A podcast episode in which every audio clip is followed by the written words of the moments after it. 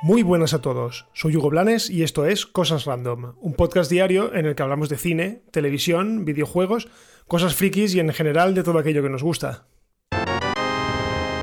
Empezamos con una fantástica noticia y es que la secuela de Spider-Man Into the Spider-Verse ha empezado su producción y con ella pues han empezado también los rumores sobre si en esta película estarán todos los Spider-Man cinematográficos.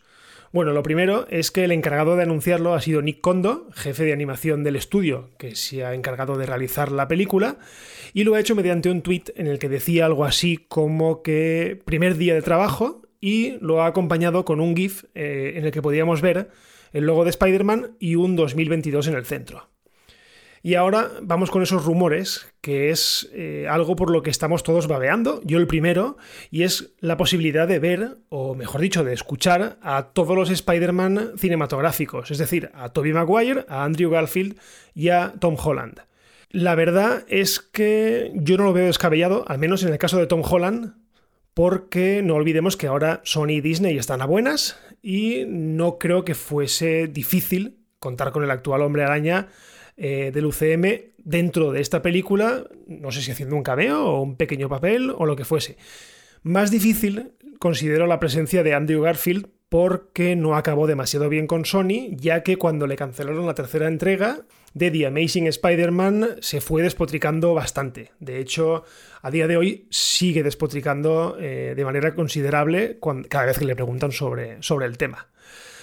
Tobey Maguire, pues también lo veo posible, porque acabó bien. De hecho, bueno, cancelaron la cuarta parte, pero no se manifestó nunca en contra de, Sony ni nada. Vamos, que si esto se cumple, eh, sería la guinda que redondearía una película que seguro será fantástica como la primera parte. Que de hecho, mm, no creo que se escandalice nadie si digo que para mí es la mejor película que se ha hecho jamás sobre Spider-Man. En serio, si no la habéis visto, no sé a qué estáis esperando porque es que es buenísima. O sea, es una declaración de amor total al personaje y a todo el universo que rodea a Spider-Man y a los diferentes eh, Spider-Man de los, digamos que, universos alternativos o universos paralelos.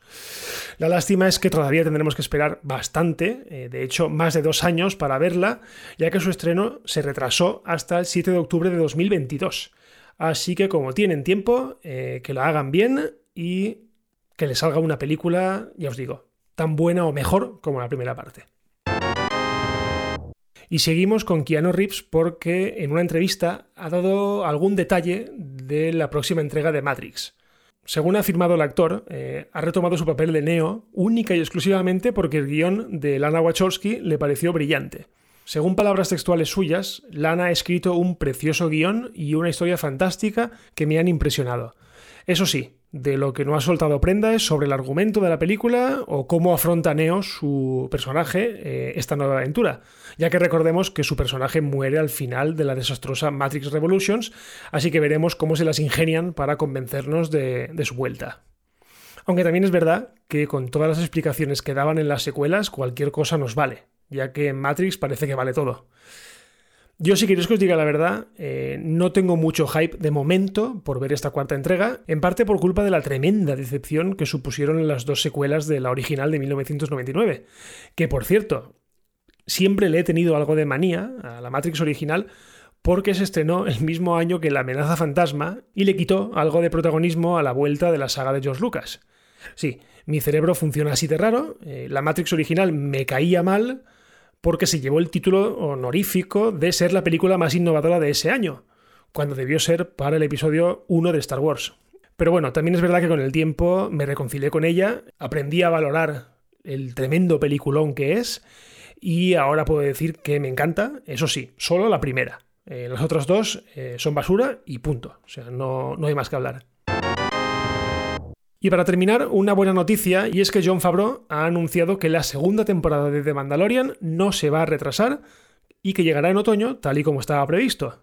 el showrunner de la fantástica serie de Disney Plus ha salido al paso de algunos comentarios que últimamente estaban circulando por internet y que afirmaban que la segunda temporada de The Mandalorian se iba a retrasar por culpa de la crisis del COVID-19. Pero nada más lejos de la realidad. Según el director, eh, la fecha prevista sigue siendo la misma, ya que actualmente se encuentran inmersos en labores de postproducción. Eso sí, de momento el día exacto no lo sabemos. Sabemos que será en otoño y punto. Así que una buena noticia, se mire por donde se mire, porque si queréis que os diga la verdad, estoy loquísimo de ganas por ver la segunda entrega. Necesito ver más aventuras del Mandaloriano, ver más a Baby Yoda y eh, saber qué pasa después de ese escenón final en el que vimos al malo con aquella espada, aquel sable blanco propio de los mandalorianos. Así que bueno, tendremos que esperar un poco, pero eh, yo creo que valdrá la pena.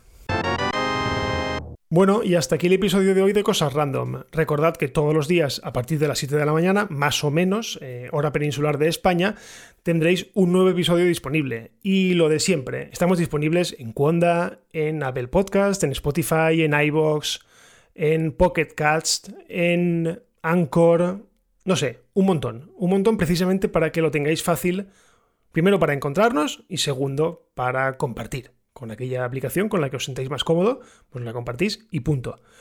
Así que nada, si no pasa nada, pues nos escuchamos mañana. Adiós.